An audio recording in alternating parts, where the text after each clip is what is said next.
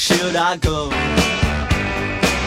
If you say that you are mine, I'll be here till the end of time. So you got to let me know. Should I stay or should I go? 哎，三十二，今天怎么想起来要说这个呢？这主要是因为自从开始骑了摩托车啊，就接触到大量的摩托车自媒体。你包括现在我们自己做的也是一个摩托车自媒体。但是这里有一个什么通病呢？大量没有原创内容的摩托车自媒体啊，天天就靠那些情怀文去糊弄人，这个是我特别特别不愿见到的，而且是非常恶心的。那这些情怀文里通常都会说啊，这是摩托车怎么怎么好，摩托车这好那好，然后你们都去骑车吧，骑车买吧。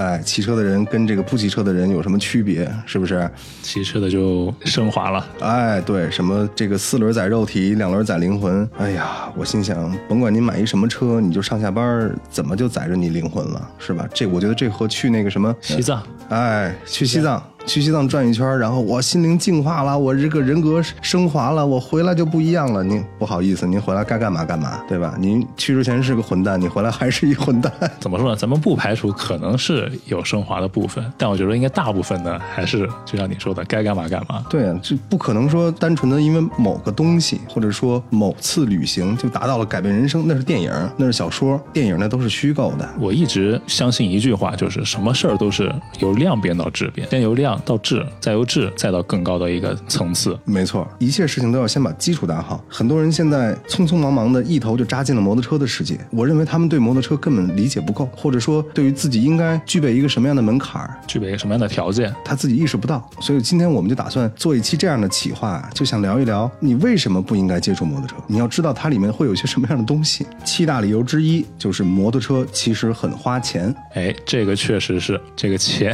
我觉得你要进入摩托圈。钱是第一要准备好的东西。你看啊，这里说摩托车指的是我们玩车的。您说你买一个这个一百幺二五这个踏板，其实你也花不了多少钱。我咱说的是玩车，玩车指的就是大排量。咱们现在的大排量入门二五零四百，我觉得四百普及起来之后，二五零都不能。算是那种严格的意义上来说的入门了，四百应该是大排量的入门。对，一辆国产的大牌，撑死就五六万块钱。大家一琢磨，这好像比买车要便宜多了。可是那还有大贸呢，大贸可是百分之三十五到百分之四十五的关税。再加上各种各样的税费，以及 4S 店的自己的利润，各种各样的成本加起来，你算算要多少钱？这就是为什么国内车卖那么贵。你说你没多少钱，你想买一摩托车，在一个中排量等级的里面，你也要准备五六万块钱吧，这是至少的。怎么说呢？你国产的话，你可以买个大排五六万，那五六万你在大贸可能就买个小排量。中小排量，对啊，你要是有钱买大帽是吧？可以，那你付出代价也是同等的，只不过是乘以指定的系数，对吧？无论是宝马、杜卡迪，就像这这一类的，就是卖国内卖的非常好这些大贸品牌，那你至少是五六万起，十万以内你能买到一个不错排量的车就很可以了。这还是裸车的情况下，这么听起来好像好像也没花多少钱哈，就一辆车嘛，对啊，钱嘛。但是大家好像误会了，摩托车从来都不是一锤子买卖，为什么呀？你买了摩托车，你要买装备，你不穿装备，你。去骑摩托车那就是瞎扯淡，真的是不为自己负责。你要买头盔吧，你要买车服吧，你要买裤子吧，你要买鞋、手套。还有包，这仅仅是你身上这一身装备。那么我们说头盔的选择、装备的选择其实有很多，但是如果对自己负责的话，你要买那些大品牌的。这其中重中之重就是头盔。那你这头盔当然是要选好的。你如果选那种几百块钱骑电动车戴那种头盔，当然你也能骑，只不过那是纯作死，那个就是个摆设。真正要对自己负责，那就一定要买一个经过认证合格的头盔。我们之前也做过相应的节目，你如何去挑头盔？但凡里面能挂得上号，是吧？它是一款合格的产品。咱舒适性先不说，它至少符合安全性的，那么它也是在上千块钱啊，这是最便宜最便宜的了。头盔往贵了说有没有啊？有啊，各种各样的版花材料。你知道头盔它稀有是因为两个特点。其中之一是材质，大家都知道碳纤维特别贵。另外一个就是它的板花，你像罗西板花的 AGV 头盔卖到上万，当然它的型号也很棒，但只是说因为它上面是罗西的板花，所以它卖到上万。也就是说，如果你真的想在某一项上面花钱的话，其实它也是个无底洞啊，真是上不封顶。你想买好的，你想只能说你买不起，不能说你买不着，更别说那些车服、裤子、骑车专用的一些骑行鞋，那你这些东西加起来根本就没数。对，而且像车服分冬季、夏季，鞋。鞋子也分冬季夏季，对呀你不可能一身一年四季都穿。万一那些喜欢摩旅的，我觉得现在很多人都会考虑穿 Rivet、穿丹尼斯各种各样的拉力服、穿 Ruka 这些高端的，那一套下来就一万多块钱啊。如果你把这些成本都算上的话，你至少要准备出一到两万块钱去购置你合适的装备。这还是在你初期选择的时候，因为你会持续不断的购买，这就是人类的一个物欲嘛，一个消费习惯。我不是说所有人都有这个问题啊，是大多数人都会有这个问题，包括我自己。我买了很多我自己现在不怎么戴的手套，我买了很多自己不怎么穿的骑行服，但是我就是想要。所以这个东西一旦你接触到摩托车，你买更新的型号的、更好看的护具，这简直就像是女人上街购物一样稀松平常。这是一个会上瘾的这么一种花钱的方式。对，它会在你心理上造成一种，就是我就是想买，就是想要，不管它有没有用。咱们刚才说这是穿在身上的，那还有给车上准备的各种改装、改排气，大灯不够用，咱们改一下大灯、天使眼。透镜、氙灯，哎，轮胎不好使，咱们换好的，是吧？各种各样的什么防摔的防摔球、防摔杠，改装的液压离合、液压刹车，一套上泵下泵、前刹后刹一组下来，你算过多少钱吗？我自己是改过一套车里屋和布雷博的前刹后刹，那么它的上泵下泵，我我挑的还是在这个品牌系列里面是最便宜那种的，全套下来也在八九千左右。那您说我不改车，是不是就不用花这些钱了？没错啊，你不改车当然就不用花这些钱了。可是你想改，你肯定是想改，你别跟我说你不想改，这是骗人。我们从来没见过任何一个人说，哎呀，我这个车哪哪都完美，我特别满意，我打心眼里我认为这个车就是最完美的，我一点都不需要动。这样的人不存在。不管他买多贵的车，多多少少，哪怕我装个手机支架，说个最基本的吧。咱们就说一个大头的钱，轮胎你是不得不换的，除非你说我这个轮胎磨完了我就把车卖了，那不然的话，你的轮胎只要换一次，一对好的轮胎两千起步，至少是两千。对，至少两千起步，好的轮胎。网上的还有更贵的。再说这机油，现在没有人用矿物质的吧？基本上都是用全合成，对吧？半合成用的也少，基本都是全合成。大家可以看上闲鱼是吧？这些转转卖这些二手车的这些车友，嗯，全套什么什么全合成的伺候，对吧？对，你看像是现在卖二手车啊，标准的这个宣传语，什么全套模特七幺零零，就是一直伺候着，或者说什么安锁，就不管它是不是真的，那么它至少说明一个事儿，就是全合成是最好的，大家认可。贵呀，它一瓶多少钱？你要不换机滤的话，咱们说你是二点六还是二点七，至少买三瓶吧。对，一瓶一百来块钱，你网上买九十多、八十多的，你敢用吗？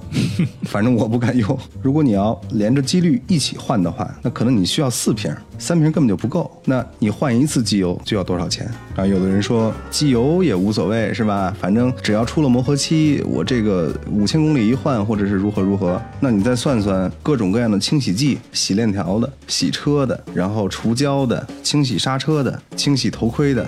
清洗骑行服的这些乱七八糟东西加在一块儿，你想想得多少东西？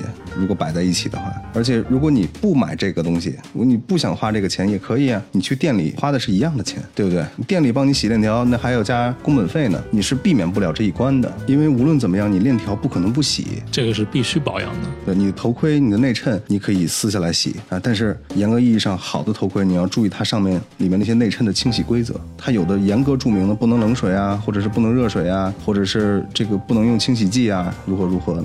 你要洗不好也是问题，所以最省事儿的就是买那个头盔清洗剂。我就想表达什么意思呢？无论怎么样，你是免不了这一步的。再者，除了这些，现在一个大排量的摩托车，咱说六百、八百公升，它的油耗可不比小汽车低吧？基本上差不多，就是跟那种小排量的汽车。所以你这个油钱一年下来，我觉得大家算算账。这些钱加起来真不是个小数啊！而且我相信，大部分玩摩托车的车友都爱给自己车九二都不加，加九五的。对，至少是加九五的。对，那压缩比的问题嘛。一些大贸车友都加九八的。所以你看，这一年流水算下来，你如果从这个一月一号开始记，记到第二年一月一号，你看看你这一年为摩托车要花多少钱？从新车开始，你可以算一算，这个账我是算过的。算起来，其实这个真的，唉。再者其他的，比方说你摩托车要上各种各样的商业险，盗强险啊，是吧？三者啊，你哪怕你上凯利城，两年的话三千块钱啊，一年是多少钱来着？我记不太清了。反正你如果想要车安全，那你这东西你是免不了的。再者来说，假设你把车改的就是特别这个有明显改动的话，包括你改排气呀、改大灯啊，大家知道北京现在验车非常严格，你要去验车，你自己你这种情况你去验肯定过不了，你一定要找车贩子。车贩子的话，三百五到四百块钱啊，我记得前几年的时候还是二百多呢。前几年二百五，今年变成四百了。这都是一系列的这个消费，我相信这些钱可能对那些土豪们真的是九牛一毛，但是对于那些小老百姓，比如我，可能真的要纠结纠结。而且毕竟土豪还是小部分嘛，就是老百姓是大部分嘛，就是我又想玩车，我又想很好的玩车，我还要平衡我的生活，那你就要考虑这里面的花费了。我们说好好的玩车包括了什么？包括了你的安全，包括了你能在安全的范围之内能更好的去发挥一些个性。这种情况下，它往往和经济这一块就非常矛盾的，因为挣钱的能力是十分有限的，再加上最近通货膨胀、经济下行，大家有没有考虑过这些这些因素？我最近就发现很多装备涨价了，所以说摩托车很花钱，不建议那些经济还不稳定或者说余力不够，而且有信用卡依赖的人啊，这样的人最好不要接触摩托车，因为这可能是个无底洞，它对你经济根基的撼动啊，可能远远超乎你的想象。那么第二条呢，那就是摩托车真的不安全。我们之前做头盔啊、护具啊那些节目的时候，在第一季啊，大家可以翻过头去去听一听，我们当时拿到那些数据都是来自于欧洲，就是我们认为是一个很理想的骑行环境啊。呃，即便在那儿，摩托车的事故率和致死率是非常非常高的。尽管说这里面发生事故可能有主动和被动的，那主动呢可能因为管不住右手，尤其是咱们玩摩托的哈，各种各样的小视频，今天哪儿哪又出事儿了什么的。对这种视频就是尤为关注，而且我觉得甚至很多车友对对这样的视频可能都麻木了，再加上大家的侥幸心理，觉得这种事儿怎么会发生在我身上呢？从来也不会去想为什么，结果等它真的发生了，可能就晚了。这咱们说的是主动的，咱再说说被动的。咱们现在国内这些开四轮的电动车、行人是吧？包括咱们骑摩托车的什么素质，咱们心里没点逼数吗？非常非常差的一个骑行环境，无论是从安全还是从秩序的角度上来讲，变数都是非常大的。我就说说我在的北京，北京这边天天都是窝心事儿，上街就如上战场一样，你过个马路要战战兢兢，就是这么一个情况，一点都不夸张。更别说你骑摩托车，即便你能保证你自己安全骑行、遵纪守法、慢速是吧？绝对不超过八十，甚至不超过四十。可是你保不住别人从哪儿撞你一下，这种情况时有发生，而且咱们是无法控制这种情况的发生的。作为咱们骑摩托车的来说，永远是受伤害最大的。没错啊，不管是不是你犯错，他碰你一下，你就肯定要飞出去。这几年见了那么那么多的车祸。那么多人，不管是因为主动还是被动的，所以就想跟大家说，其实摩托车它是一个高风险的东西，它本身的属性它就是一个高风险，因为它的驾驶方式啊，这个驾驶员是裸露在外的，而且是坐在发动机上面的嘛。说好听点叫你不要跟坐在发动机上的人比速度，说不好听的就是谁碰你一下，你肯定就出去。记得有一次我接的一个电话，就是推销保险的，他跟我跟我说了一大堆什么样的情况下可以保我，但是他后面跟我说了些有什么样的他不给你保，我专门问了他，我说摩托车给。不给保，他说不给保，说明他们也认识到摩托车是个高危险的一个东西。对啊，我觉得保险行业啊，他们评估的数据应该是最真实的。对，因为他们要靠这挣钱。对，你看为什么说很多人他去买商业险，一些保险公司不给卖，也是这道理。就不管是给你的车买，还是给你的人买，他们都不太愿意卖给你。即便你买了保险，可是你却出了事儿，截个肢、断胳膊断腿的，剁你一条腿，给你五十万，你愿意吗？你肯定不愿意。所以就是大家千万不要低估了这种风险的存在。有有些是来自环境，我们真的是无法控制的。你自己准备的再好，你也无法准备这种意外的发生。所以有句话总是说，骑摩托车必有一摔。我觉得如果放在国内的骑行环境上，是不是可以理解为骑摩托车必有一撞呢？所以摩托车真的不安全。如果你真的要选择摩托车，考虑好它的风险，千万不要低估了它的危险性。第三个，摩托车挑地方，这咱说的什么叫挑地方啊？那好多人光走买车，他不考虑他买回来这车放在哪儿，存放摩托车的地理位置，直接就决定了你的车是否安全。大家都知道，摩托车什么都怕，金杯大汉也怕，是接线点火也怕，撬钥匙门他也怕，是一种极其容易偷盗又特别容易丢的稀有玩具。而且我还要补充一下，他还特别怕风吹雨雨林。你说你如果没有一个合适的地方放它，你没有车库，你没有有个院子啊，或者说你没有一个固定的存车位，你没有地库，你把车买回来那就是个麻烦。为什么这么说？我相信任何一个买过摩托车的人，就是只要他把这个东西当玩具，他一定经历过这样的状态。什么状态啊？就是说刚买回来那几天茶饭不思，心神不宁，哎，放在底下怕丢了。然后如果上班不骑它的话，下班第一时间回来就要看车，看车丢没丢？为啥？因为他心里不踏实。那即便现在有有一种东西叫做凯利车。成，是吧？你说按照这个原车价百分之多少赔给你，甚至是全车都赔给你。可是如果你的车被偷了，哪怕再赔给你一辆新的，或者说给你相同的数目，你心里会好受吗？肯定会难受的呀。而且还有比如说有的车友他特别爱改车，每个车对于他来讲都是独一无二的。对，是吧？你改这个东西是花了你的心血的，一个车没了，不单单是一个车没了，是你的整个心血都付之东流了。人有两大难受，一种是被骗了难受，一种是被偷了难受。这两种都是在你不知情的情况下发生的，所以它难受，因为你不知道嘛。所以我们说，摩托车挑地方，如果你没有合适的地方存放摩托车，你不要买，不然的话就是给自己买了无尽的麻烦。四，摩托车会被歧视啊，这个是我我相信大家都知道，但是可能会低估了这种被歧视的这种程度啊。这种歧视是来自生活中各个方面的，走在街道上，你上个高速，还是说你想回家停车，都有可能发生这样的情况。我举几个例子，你就明白了。首先，高速很多地方就不让你上，对不对？即便说什么上位法、下位法、什么地方法，但无论怎么样，哪怕规定好了能上，他也不让你上，全靠个人心情。因为你是摩托车，他还觉得他为你好。在道路上的时候，这些汽车有的时候为什么要别你呢？我觉得他有时候根本就不是故意的，因为他的意识不到摩托车是机动车，他意识不到摩托车和汽车享有同等的权利，这就是一种歧视。他就觉得你骑破皮摩托，你牛逼什么呀？哎，前面就有那车主吗？呃，骑着二三十万的川崎的大跑车 Z 一千是吧？还是什么？我忘了，跟一个四轮发生剐碰，四轮觉得他是在讹人，在碰瓷儿，我这种事情就比较搞笑了。这说明在这个社会上，大家对这个摩托车的整体认知低到了一种什么样的程度？那你觉得回家我不骑行不行？也够呛。很多小区，据我所知，它不允许摩托车进去，它甚至地库也不允许摩托车存放，就甚至包括我所住的小区，那也是我跟小区的车友一起去跟物业不停的争取，不停的抗争，最后才同意摩托车可以进地库，因为对方给的理由很奇怪：一，摩托车容易被偷；二，摩托车很危险，如果把油箱捅了个窟窿就会爆炸。对，而且他还觉得你摩托车占车位。哎，你看看，比方说你要出去办一个事儿，我就遇到过很多次。我为了我的车的安全，我想把它停到一个附近的商业停车场，对吧？这很正常的一种想法。对，我给你钱呀，你让我停就好了。不，门口停就不让你停，你还得低三下四的跟那个老头儿或者是岁数比你小很多小保安装孙子。哎，我多给你点钱呀，大哥呀，或你给你递根烟什么的，勉强才能放在他岗亭的旁边儿。就这，回来还得紧催着你，领导看见要被骂，你得赶紧骑走。这种事儿经常发生，很匪夷所思。我再给大家举个例子啊，就我自己的工作单位，我那摩托车挪了 N 个地方。之前我刚刚去的时候，我停在我们的就是食堂跟办公楼中间的一个过道上，停了没几天，被保安赶走了，说这不让停。然后行吧，那我后面就停到离食堂特别近的那个门口的一个平地上，因为那有时候也会放点汽车，我也不占车位。就隔了几天说，摩托车不能放在明面上，什么叫不能放在明面上？就不能我挖个坑给他就不能让就？不能让领导一进来就能看见那摩托车在那儿，明白吗？在他们的思维里，摩托车是一个丢人的东西，对是不是？对，就是你你的摩托车停这拉低了档次，真是服了气了。后边我又放在了一个办公楼的小角落，那个地方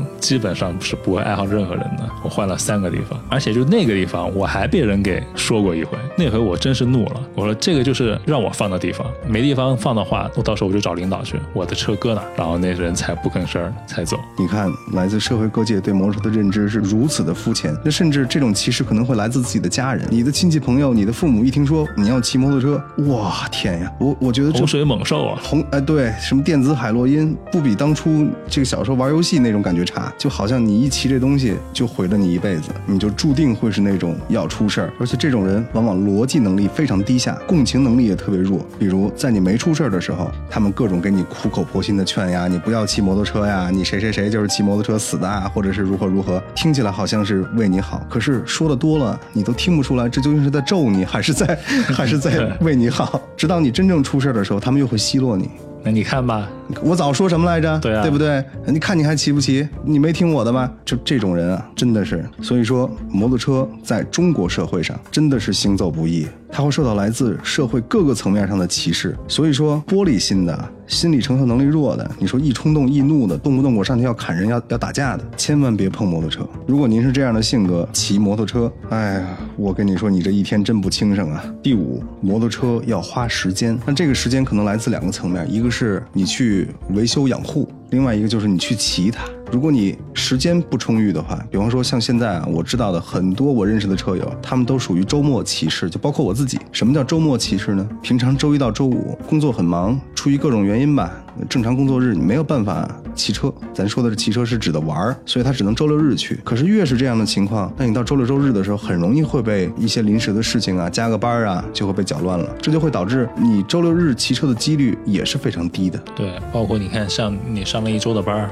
周末也得陪家人吧，有的时候朋友一约又得陪朋友吧，真的说不准。有些事你周一到周五没时间办，你只有周六日去办吧，这都是无无法去预判的事情。而且这个东西很不好平衡，尤其是人到了中年的时候啊，这个有家有业了，你怎么办呀？上有老下有小，你还周末难得是吧？你还要出去骑个车，这个时间真的是很难平衡。咱们就认识一个，他的车到现在还在地库扔着，他可能两年没动过它了吧？对，基本上那个车衣都的灰都可以都几经下来了。你如果是这种情况下，您说你买车干什么？对不对？你放着好玩吗？那你也没爱护它呀。这咱说的是没时间骑，咱再说说。没时间保养维护它，它毕竟是个机械，它需要很好的照料。你对它好，它才能对你好。你需要定期的去做保养维护、更换机油，这算是小的。如果一旦出现什么大的一些问题，比方说发动机有些什么异响，那浅检漏油，你随便去一个店里，至少要花上半天的时间吧。如果当场没有配件的话，你可能要花好几天。那这个时间成本你耽误得起吗？你要想一想。可是如果你光买，既不骑又不养，那就是真的是废掉了。人家说没有骑坏的车，只有放坏的车。是有这么一个说法，因为这车一放啊，它真的就是各种爱坏。也就是说，即便你不骑，这个车的损耗也是还存在的，它每时每刻在发生的。你该给他花钱，还是得给他花钱。所以很多三分钟热度的摩托车玩家。我觉得这些人都不能叫摩托车玩家，他们就是脑子一热买了自己的摩托车。有钱的买好车，没钱的就随便买个什么车，就感受一下。结果被后面这些东西吓到了，或者说他意识到这些东西很麻烦，出门又被歧视，是吧？家里人又不说我好，所以转手就卖了，几千公里就卖掉了。这种人大有人在，大家去看看闲鱼上那些几千公里的新车，都是自己没有时间骑啊，都是怎么来的？就是这么来的。这人都是没想好，脑子一热就把车买了，买了之后 就是这样的结果。所以我们说，你没有能力去平衡自己的时间，平衡家庭与自己的个人爱好，甚至是工作之间的关系，我建议你不要去碰摩托车。第六，之前我说了很多自媒体都喜欢用特别夸张、特别情怀的字眼去轰炸这些对摩托车认识不是太深的人。我想说的是，摩托车确确实实有它很积极的意义，这个是不容否认的。可是同样不容否认的是，我们作为一个普通人，我们见过那么多的故事，是吧？你职业赛车手，还是哪哪些魔旅的传奇，完成了环球世界的梦想？他们是这个地球上太少太少的一类人了。我先给你泼盆冷水，你知道截止到二零一八年，全世界有多少人完成了骑摩托车环游世界吗？多少？不超过八十个人。这个数字，那。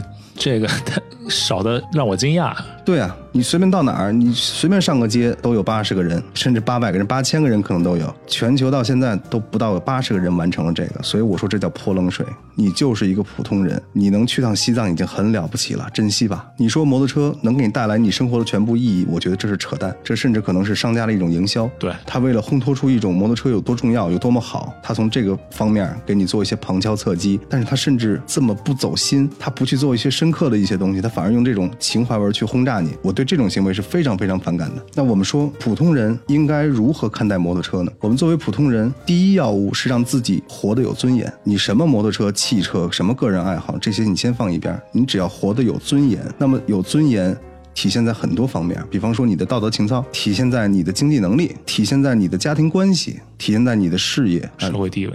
啊，社会地位它可能有很多维度，但是其中任何一个维度都可以达到活得有尊严。摩托车也可以，但它永远不是首要的。那很多人就会去纠结，哎呀，我特别特别想要这摩托车，我特别特别想要，我爱的不行不行的。可是您是真爱吗？您想一想，自己 刚大学毕业，手里没多少钱，可能还都是父母给的，申请了一张额度只有一一到两万的信用卡，然后就想着如何分期去买一辆摩托车。这种人，我觉得脑子可能转不过弯来。你现在第一要做的不是去想。如何去变成一个骑士？如果你现在做了，那么我认为你不够资格做一个骑士。为什么？因为你没有把最重要的事儿解决好，最重要的就是你应该先解决自己温饱的问题。对，现在社会上立足，没错。你建立一个稳定的一个经济基础，建立一个稳定的家庭和一个社会关系，你再去考虑去发展自己的业余爱好。你有时间了，有钱有闲啊，有一定的经济基础，这样是最好。那些买了特别贵的摩托车、特别贵的装备，可是一摸兜，这兜里比脸上还干净呢。还有一种就是，比如说啊，像很多像一些北漂的车友，可能现在还在租一个面积。不大的房子，平常骑车出去，一身装备觉得很风光，回头率很高。当你回到你住的地方，你的这些头盔啊、装备呀、这些维护保养的东西堆满了你半个房间，你可能一时半会儿觉得，哎，我心里挺舒服的，看见这东西我舒服。但我相信，只要时间一长，你看到这东西就会烦，你觉得你没地方放它，这么东西是累赘。你会觉得我买这些东西干嘛？搬家的时候，你甚至想把这些东西给扔了，你又舍不得。就是这样，因为这个热乎劲儿过了，对，就开始回到现实了。他把摩托车不是当做一种寄托，而当做是一种逃离的工具。再者，还有一种人啊，就是也是人到中年，上有老下有小，想玩车，这种情况也不是特别推荐。为什么呀？因为你正处在一个最难的时候。如果是普通的家庭，你今天去拿去买车的钱，你可能家里少换一个新空调，少换一个冰箱，少给父母买点药，孩子上各种兴趣班或者是各种培训班的钱可能就要少一些。这些事情都是在这个年龄段你应该先解决的，而不是要去考虑多大排量的摩托车。我之所以去。说这些呀，是因为我坚信我们大部分人是属于那百分之九十九，我们不掌握那么多的财富，我们不属于那百分之一。如果您真的是百分之一，那这些问题我觉得您根本也不用考虑。所谓的诗和远方，咱们听一听，咱们精神上去追求一下就好了。同时，你还要脚踏实地，要务实一些。所以，回到刚才我说的，所谓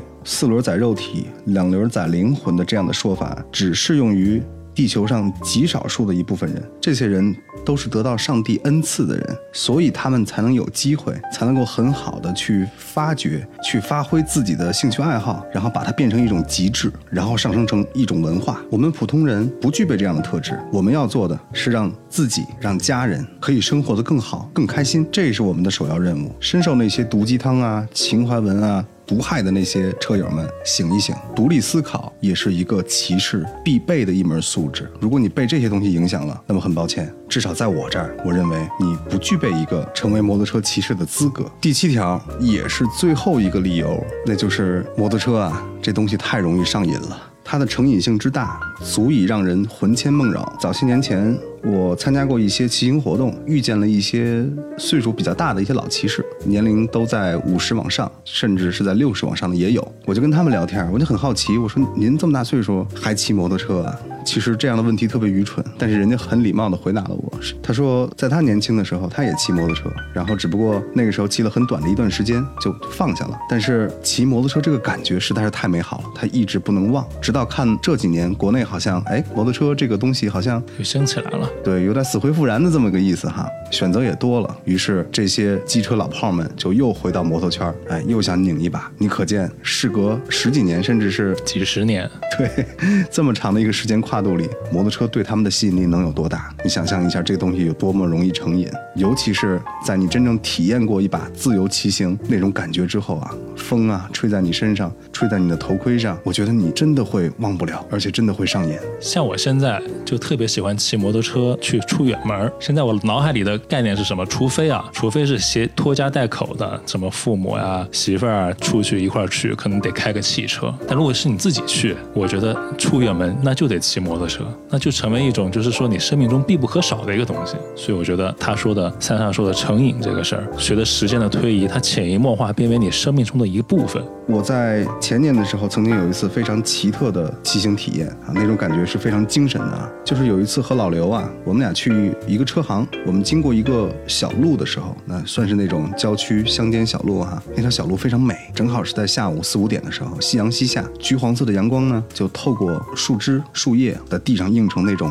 会移动的那种斑斑点点，整条路就像是星星铺成的。这在当时会造成那样一种视觉上的那种冲击哈。我当时我就感觉我身体特别轻，我就感觉我好像飘起来了。然后我没有在骑车，但我能看到车就在前面。我也没有说好像什么嗨了或者没有没有没有，绝对没有。我很清醒，但我能感觉到我的身体特别轻，因为我的意识好像上升了。然后这条乡间小路实际上也就不到五百米，但是在那个时候我在我的那种状态下，我觉得它可长可长了。但是我又希望它永远走不完，这就说明你已经沉醉其中了。对，没错，这就像是一种因为它类似于冥想的感觉。我之前见过有人说，OK，摩托车是一种非常好的东西，它可以冥想，但是我从来没体会过，这也是我唯一的一次。自打那之后，我真的是对摩托车的理解和看法就变得不太一样了。但是很遗憾，也再也没有这样的机会能让我再回到那种感觉了。无论我怎么尝试。再也没有发生过。但你会不断的想着再去尝试。对，没错，找那种感觉，无法替代，无法形容那种美，那种那种飘忽不定。但是又特别安静、特别安全的那种感觉，我相信这个就是摩托车最大的魅力之一。能体会到一次，我可能已经非常幸运了。那同时，摩托车也能够带给别人一种什么样的感觉呢？一种自我突破的感觉。自我突破，我认为也是摩托车最大的魅力之一。你想想，你驾驶着一个本身就很有风险的大玩具，它的性能又很强，你走在街道上，你走在山路上，难道你心里不害怕吗？我实话实说，我到现在我还害怕。我每一次出街，我每一次进山。山，我心里都非常非常忐忑，可是又很兴奋。正是因为有这种感觉，我既忐忑又兴奋，所以我要打起百分之一百二的精神，不能够分心。我要观察路况。我认为每进一次山，只要我平安回来，我就成长了。大家还记得第一次学会压弯的感觉吗？那种你通过身体倾斜，然后来完成一种转向角度的变化，然后来完美的过了这个弯道。它可能是一个非常急，就像一个胳膊肘弯这种的，这种感觉是非常让人难忘的。而这种自我突破的感觉啊，这种克服恐惧的感觉，对于我们这个年纪呢，我们说的是可能三十上下这样的人，在社会上也行走几年了。随着在社会上的经验越来越多，而自我突破、自我成长的这种感觉反而会越来越少。那这种东西反而是小孩子才会应该有的。比方说，一个小孩子，他今天可能会说学会了说爸爸，他第二天会学会了说妈妈，第三天他学会了说电视，他发现电视里可以出现很多奇妙的动画。这些东西对于他来说都是新的，所以他每天都在成长。当你的岁数越大，当你的社会经验越多，当你见过的越多，知道的越多，当你越成熟，也就是城府越深的时候，对，实际上你你想获得这种最初的感动，已经很难很难了。所以这就是我认为摩托车能够带给我，至少我能感受到的一种非常伟大的一种精髓所在。没错，就是这个词儿。你还记得压弯的时候，你的肩膀探出去，你的头探出去，然后你看到的东西也是倾斜的，这就说明你看待世界的角度开始不一样了。至少你你至少看到的是不一样了。你开车是没有办法享受到这种这样的待遇的。汽车它是一个四平八稳的东西，摩托车可从来都不是四平八稳的东西。你需要做出各种各样的动作，你要去适应它，而不是它来适应你。所以，当你骑摩托车的时候，骑得很兴奋，骑得很高兴，玩得很嗨，你就迫不及待的想要告诉别人你的这种感觉。我相信这就是为什么大多数人去买运动相机，放在自己头盔上，放在自己车上，回来之后一遍又一遍的看，恨不能跟自己认识的人所有人分享，然后传到视频网站上。即便它可能就是。溜街走马路，或者是平常的山路而已。其他不骑摩托车的人，隔着屏幕是无法体会到这种那种骑车人当下感觉到的那种兴奋、那种未知、那种恐惧，以及克服恐惧和未知、面对恐惧和未知的这种突破感，他感觉不到的。只有他自己骑上去的时候，他才能感觉到，哇，原来是这个样子，太有趣了。那么我们说，摩托车对于我们的生活会有什么样的帮助呢？我觉得帮助太大了，因为你看待世界的角度不一样了。你每天都要克服恐惧。我们在社会行走，每天也会遇到很多未知啊。这个事儿能不能办成？你担了多大的风险？你是否害怕你的领导上司？这个任务是否很难做？我们每天都面临着很多选择，很多压力。可是，如果你真的能体会到摩托车带给你的这些启发，你唯一能做的。也是你唯一需要做的，也是唯一正确的做法，就是你顶上去，你去看看，油门拧上去，你寻找一个合适的角度、合适的姿势，把车压下去，不要怕，有轮胎在支撑你，你只要慢慢的给油，稳定的给油，这个弯道你一定可以过去，没有问题，不要怕，时刻告诉自己，但是又不要轻视它带来的风险，你可能稍不小心，前面有个石子儿，有滩沙子，你就要搓出去，你要打起百分之一百二的精神来处理你眼前的这个问题，这就是摩托车带给我的最大的改变。我认为摩托车之所以成因就是因为以上这些原因，它所有的美好都体现在人。有人讲，上帝最好的创造物就是摩托车，但是我觉得这句话不是太精准。我认为这句话应该这么说：摩托车最好的创造物。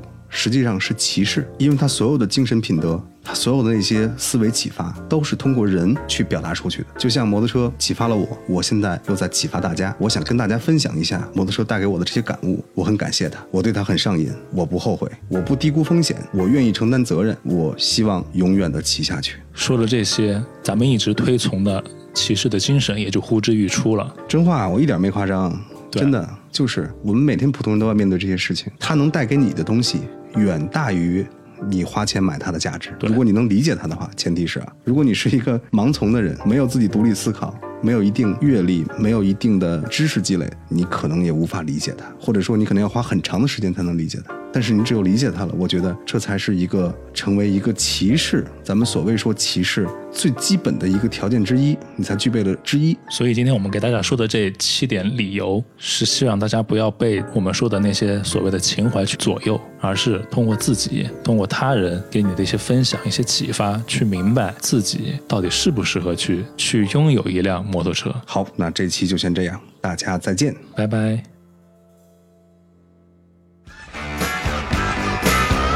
Should I stay or should I go now?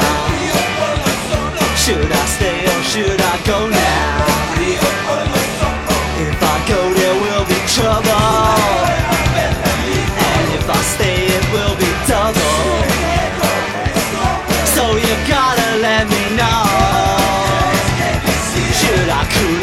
should I blow?